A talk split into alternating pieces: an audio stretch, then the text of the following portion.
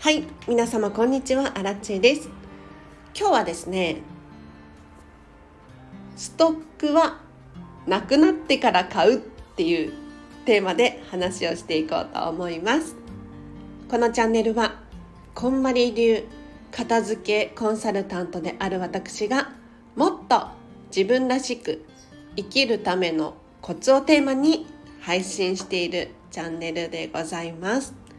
ということで皆様いかがお過ごしでしょうか？アラチはですね。昨日私の大好きな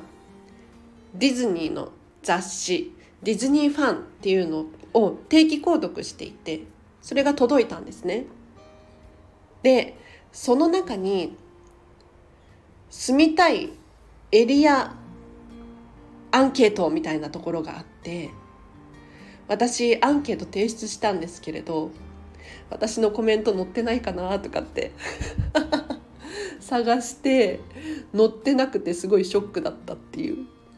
でもディズニーシーにこんなに住みたいのにそのね熱い気持ちをアンケートで答えたつもりだったのにいや載ってなかったのがすごい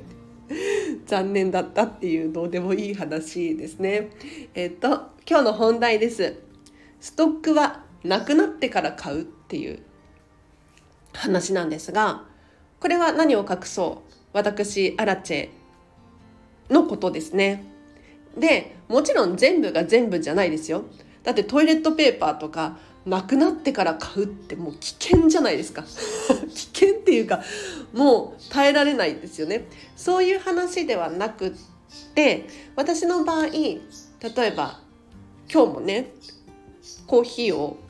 豆をひいて入れてるんですけれ入れたんですけれどちょうどコーヒー豆がなくなったんですよ。なので先ほどいつも買ってるアマゾンのお店で ポチッとしました。要するにストックがなくなってから買うっていうことをしたわけですよ。でなぜストックがなくなってから買うようにしているのか。これはね理由がいくつもあります。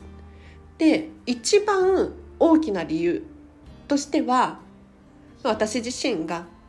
ミニマリストだから。でじゃあなんでミニマリストなのかというと管理したくないから。ですね。コーヒー豆も買ったらやはり冷蔵庫の冷凍庫の中にいつも入れてるんですけれどこう冷凍庫のスペースを取るじゃないですか。他にもお米とかもそうなんですけれど私お米冷蔵庫に入れてるんですがやはりそれだけスペースを取る。でこれがストックが増えれば増えるほどきれいに管理をしないと冷蔵庫の中大変なことになりますよね。なので私はなるべく管理がしたくない。これあくまで私の基準ですよ。あの家族がいっぱいいてでお子様3人もいてお米のストックがないってなったらもう大変なのでやめてほしいんですけれどあくまで私の価値観で言うとスーパーやコンビニを冷蔵庫の代わりに使う。っていうことを心がけるだけで自分の家はすっきりを保つことができるんです。これがまず一番大きな理由。で他にも理由がありまして何かというと食品に関して言えば鮮度の問題ですねやはりお野菜とかも鮮度が高い方が美味しいじゃないですか なんだろうキャベツとかも一玉買っちゃうと半分切ったところからやはり傷んでくるんですよね。で酸化し始めるで酸化したものを食べると体もつられて酸化してしまうのであんまり良くないんですよ。だから調味料とかも長持ちしそうなんだけれど実は実はちゃんと管理ができていないと酸化している可能性がありますし、まあ、味も劣ったりとかするんですよね。なので鮮度の関係からストックはなるべくしないっていうふうにしています。あと他にも理由がありましてこれは食品に関してはそうかもしれないんですけれど私ねついあるだけ食べちゃうんですよ。わかります？皆さんも経験あると思うんですけれど例えばもうちょっとで終わりにする予定のお菓子を全部食べきっちゃう。とかありません？でかつての私は本当にそれがひどくってお家にたくさんストックをしてたんですよ。例えば朝食べる用のなんかバーみたいなチョコレートバーみたいなやつとかストックをしてたんです。でこれを毎朝1日1本って決めてもう5年くらい前かな。なんかアマゾンかどこかでまとめ買いしてたんです。ただねやっぱり1日1本じゃ効かない日があるんですよ。なんかついつい23本食べちゃうっていう日があってこれなんとかならないかなってって考えた末にストックをやめようっていう結論に至ったんです。で今はどうしてるかというと朝は何も食べないっていう。朝ごはんも一日ね毎日毎日食べてたら食費も大変だし用意しなきゃならない準備しなきゃならない片付けなきゃいけないってなってくると時間もかかってきますよね。でプチ断食が体にいいっていう情報を知りそこからもうここ数年は朝ごはんやめました。それに伴ってストックもないです。であると食べちゃうから基本的に食べれるものはお家に置かないようにしています。例えばお米とかさつまいもを買ったりしてるんですけれど基本的に食べれる状態じゃないものなんですね。だから食べようと思ったら火を通さなければならないんですよ。火を通してまで食べたいかって言われるとそうではないっていうことに気がつくのでやはりね今すぐ食べられる状態である例えばパンとかお菓子とかがお家に置いてあると食べきっちゃうんですよね。でこれって健康にもあんまり良くないしあと出費もかさむじゃないですか。なんかスーパーに行ったついでにお菓子とか買ってきちゃうんだけれど結局その日のうちに食べきっちゃう。でまたお買い物に行ったついでに買ってきちゃって食べきっちゃう。なんかななんか違うよなと思ってもうそこからはですねもう家にストックは置かない。食べたいんだったらもう少量をその日の分だけ買うって決めて行動しております。こうすることによってお家もすっきりしますし健康にも良さそうだなと。もちろんね100%ではないですよ。衝動買いしちゃう時もあるんですけれどミニマリスト的ストックの方法をお伝えさせていただきましたがいかがでしたでしょうか？ちょっと食品の話が多かったので消耗品系の話をさせていただくと。トイレットペーパーは無印良品さんのシングルロール。1個150円っていうのを買っています。で基本的にトイレットペーパーのストックは1個まで。で多くても2個。までって決めてますね。でトイレットペーパーね無印良品さんの1ロール足りるのって思うじゃないですか。でもこれがなんと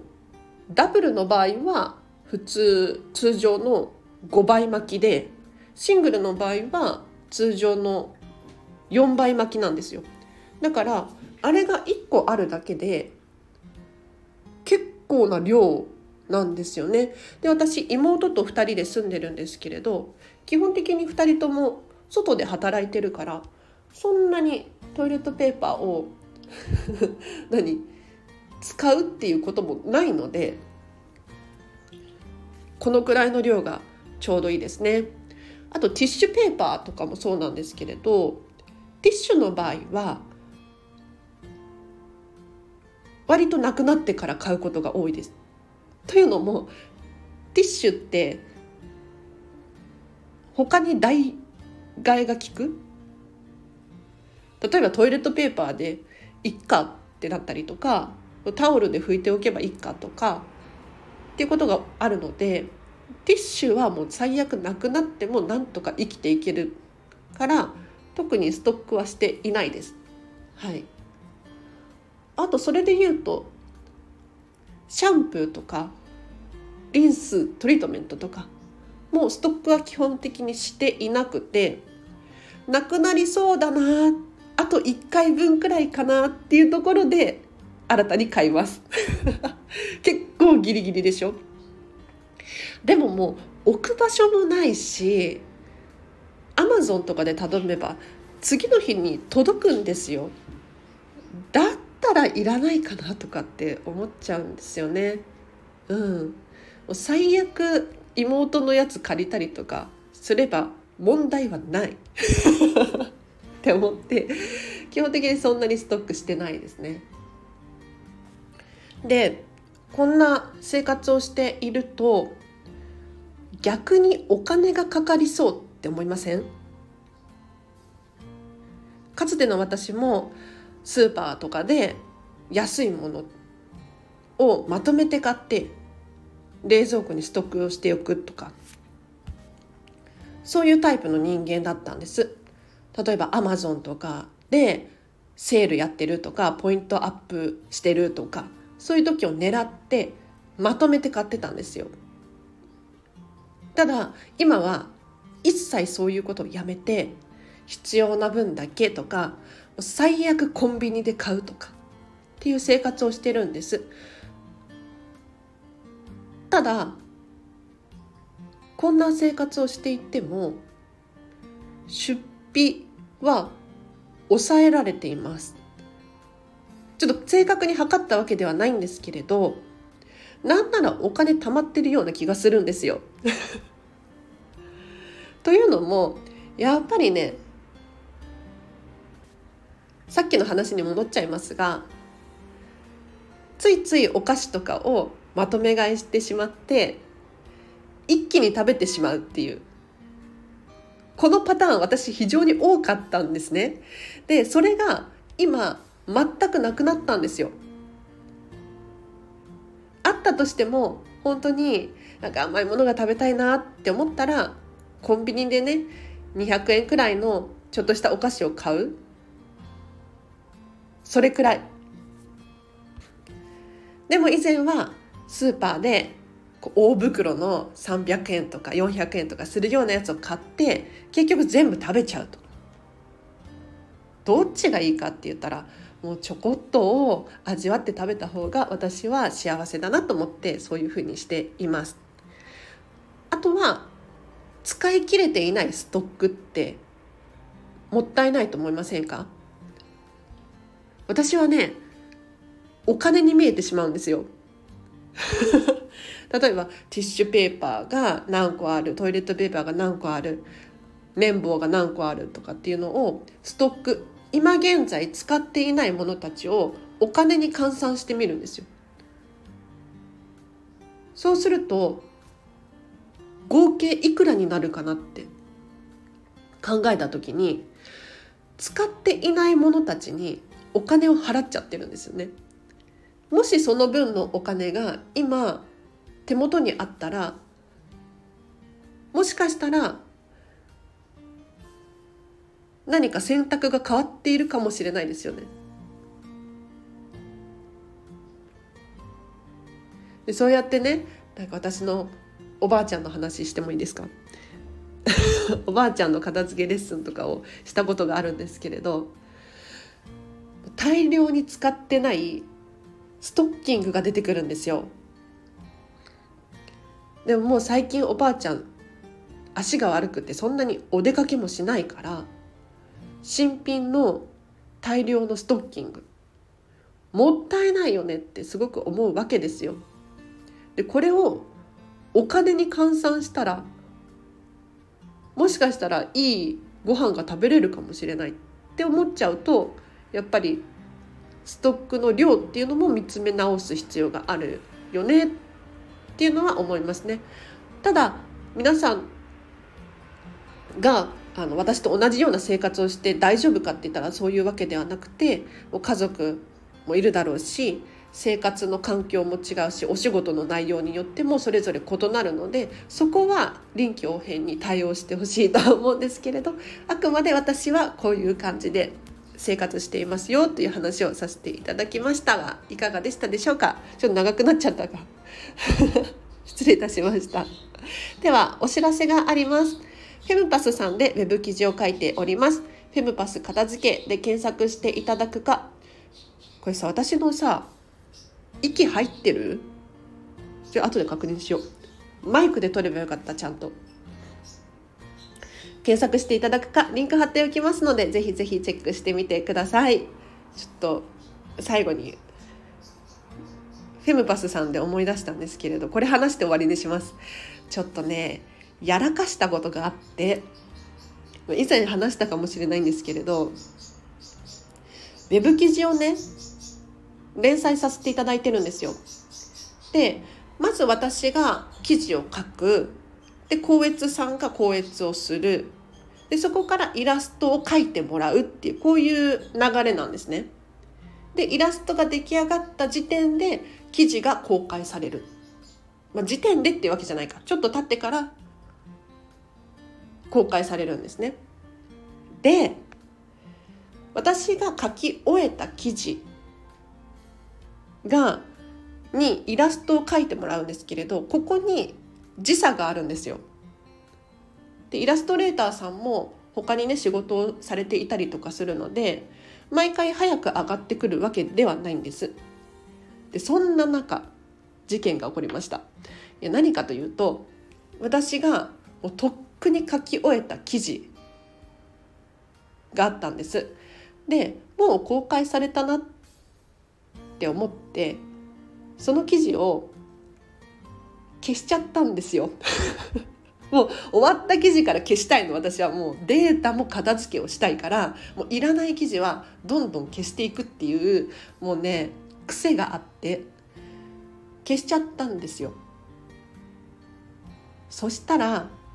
いや皆さんもうお察しの通りです。うん、イラストが出来上がった記事の記事がないっていうななんて言ったらいいの？文章がない。